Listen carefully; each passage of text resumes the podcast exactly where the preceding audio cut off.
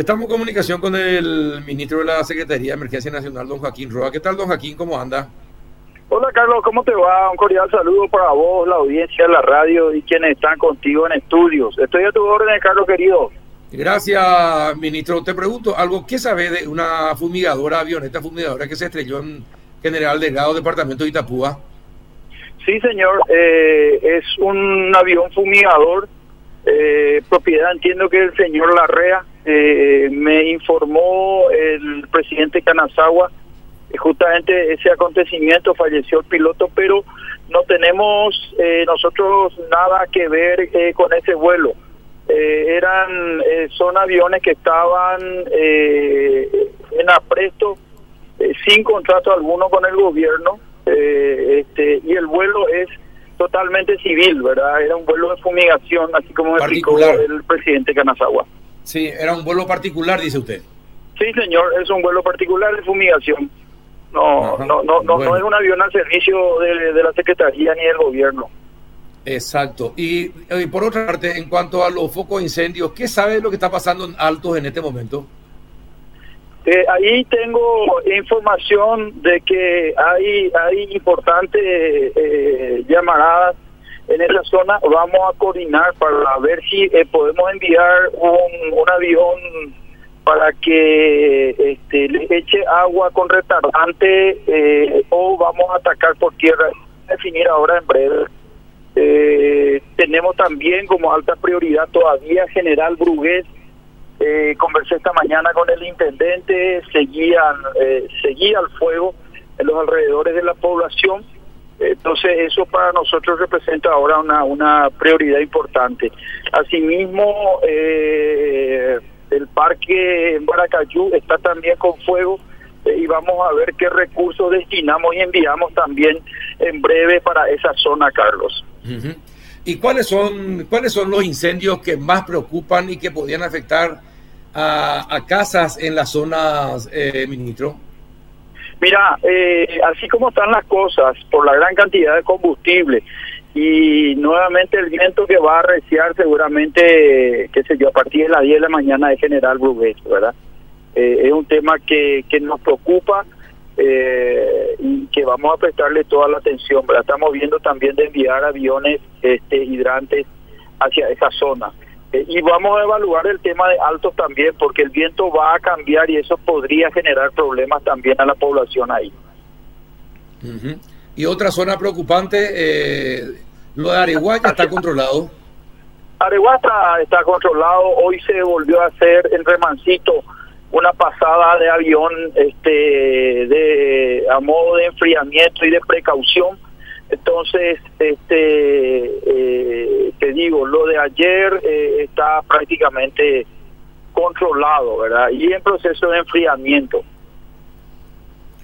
bueno, eh, ¿y quién monitorea, quién monitorea todos los focos de incendio y dónde son más peligrosos para una reacción inmediata, ministro? Bueno, eh, existen varias plataformas, Carlos, ¿verdad? Eh, las plataformas libres, las plataformas rentadas. Eh, DMH tiene este, plataformas de detección, la Secretaría también, WWF también, Infona también. O sea, hay varias instituciones que, que tienen las plataformas de monitoreo de foco y se hace un consolidado de un de informe eh, y cuál es pasado a las autoridades para que tomemos las decisiones, ¿verdad?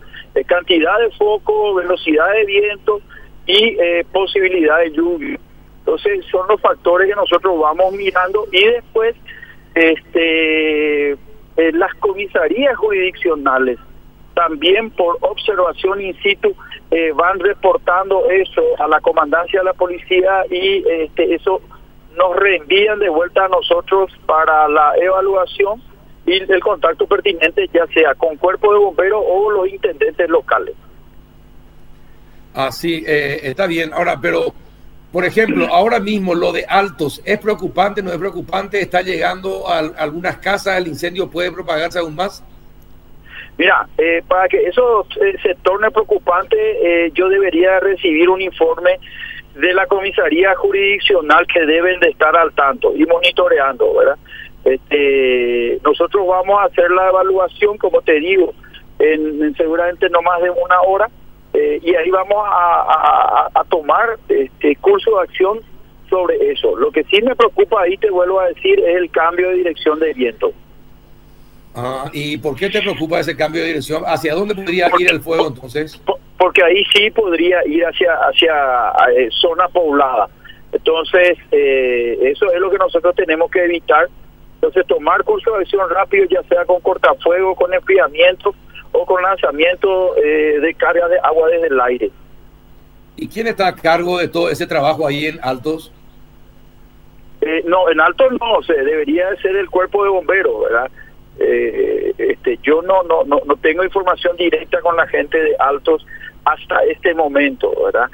te digo, si eso se vuelve complicado, la, la, la comisaría jurisdiccional va a pasarme el informe de manera rápida. No obstante, teniendo ya la información, nosotros ya vamos a evaluar cuál va a ser la mejor manera de proteger y combatir lo que está ocurriendo ahí ahora.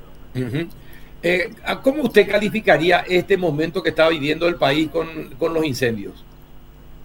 Eh, a ver, Carlos, complicado, complicado, porque parece que por arte de magia aparecen eh, los focos de incendio, ¿verdad?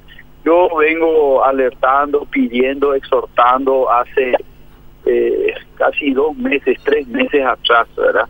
Por la radio hemos contratado este eh, espacios en radios del interior, hemos utilizado radios comunitarias. Y, mira con qué nos encontramos, Carlos, ¿verdad? Eh, yo estoy viniendo de Catebra a la oficina ahora y el ambiente y el aire está enrarecido, hay, hay partículas en suspensión, esto va a golpear quizás también a la salud de la población, la irritación de los ojos. Y es realmente complicado, ¿verdad? Porque, eh, como te digo, aparecen focos este, por todos lados y yo me pasé diciendo, nos pasamos diciendo que no se queme ni tan siquiera basura domiciliaria, ¿verdad? Eh, y, te digo, la, la, situación es complicada porque todo el mundo pide auxilio, eh, tanto los bomberos voluntarios como de Fuerzas Armadas eh, están cansados, no es fácil combatir un incendio forestal este, por, la exposición del personal, el gran calor y las condiciones geográficas en las cuales este, se combate. Entonces, Carlos, realmente complicado, es preocupante eh, pero no vamos a bajar la guardia.